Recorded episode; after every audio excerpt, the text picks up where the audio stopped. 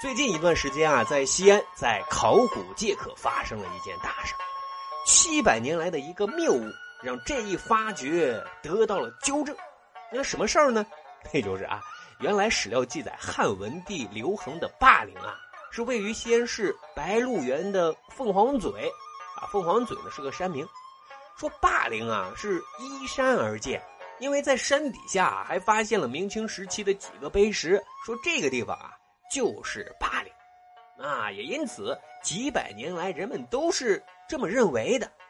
可是后来呢，考古人员在距离凤凰嘴以南的两千米的地方，发现了一个规模和等级都特别高的大墓，啊，因为这个大墓啊附近有一个村子，名字叫江村，所以啊给这个大墓就起名叫江村大墓。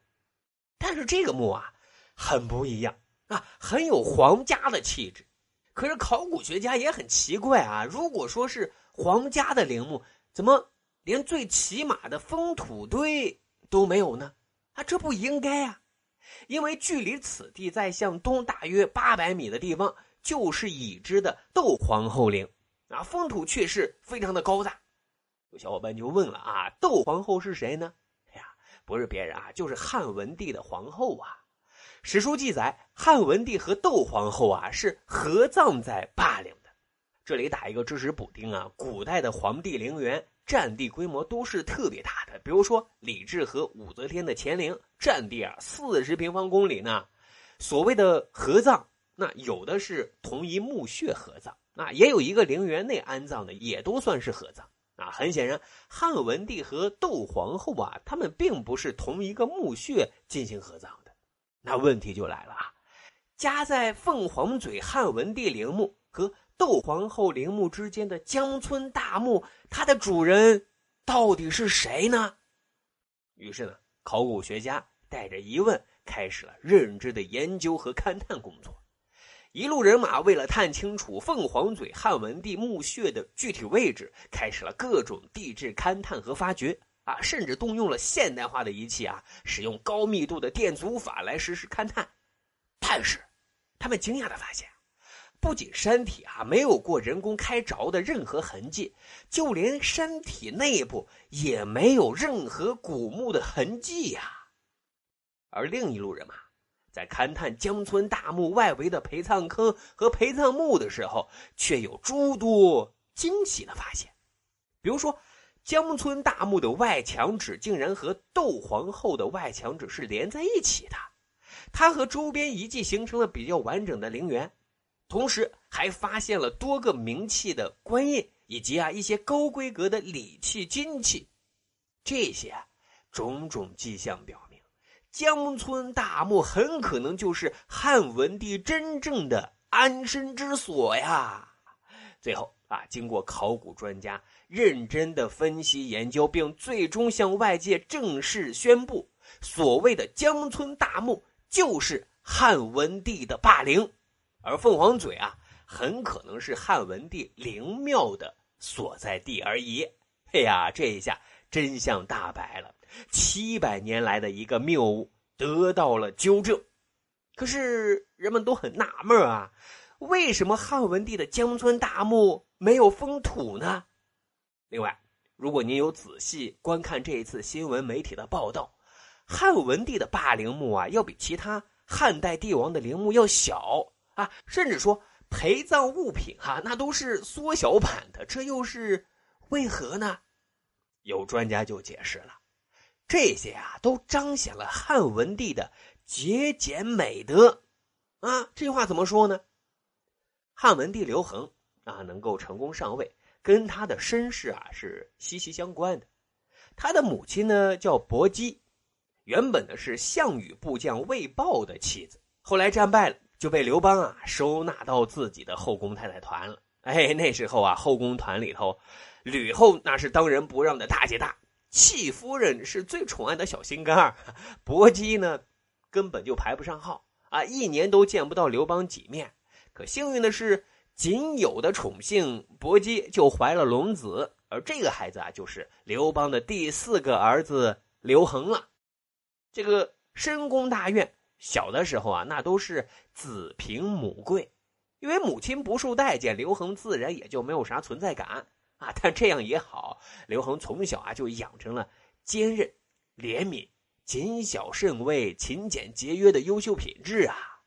更重要的是，没有人会把此时的刘恒当做太子的竞争对手，而这就足够了，至少生命是安全的呀。后来呢，刘邦让刘恒担任代王啊，主管代地，也没有遭到任何的反对。再后来啊，这个刘邦去世了，吕后临朝。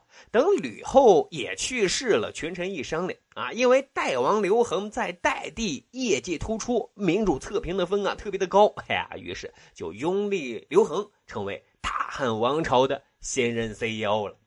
刘恒登基之后，我们上学那会儿都学过，他实行的是轻徭薄赋啊，与民生息，兴修水利，注重生产。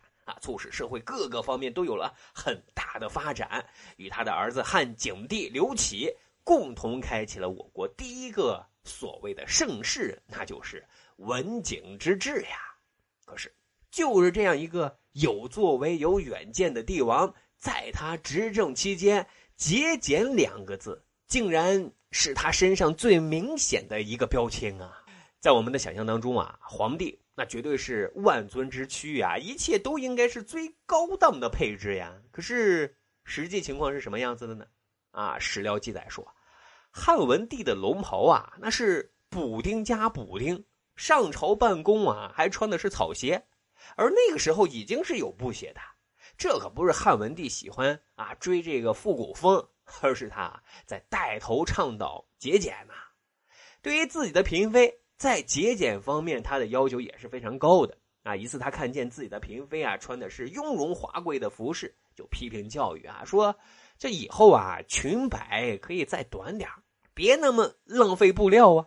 至此，后宫嫔妃就开始大行朴素之风了。哎，另外说，汉文帝啊一次突然想奢侈一把，想修建一个楼台亭阁，可是，一问这造价不菲啊！哎呀，算了算了，国库也挺紧张。不修也罢，啊，也因此史料记载说啊，汉文帝一共执政了二十三年，从来都没有修过任何的宫殿园林，也没有增加过任何的车辆仪仗，就连狗和马那都是上届朝廷留下来的，这么节俭。当然了，就连他的身后事，他也曾提出过明确的要求啊，什么要求呢？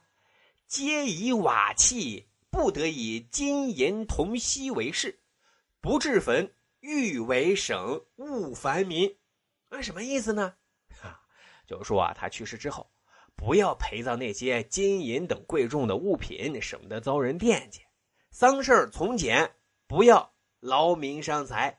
而他的儿子刘启，在汉文帝去世之后，也是认真落实了汉文帝的遗愿呀。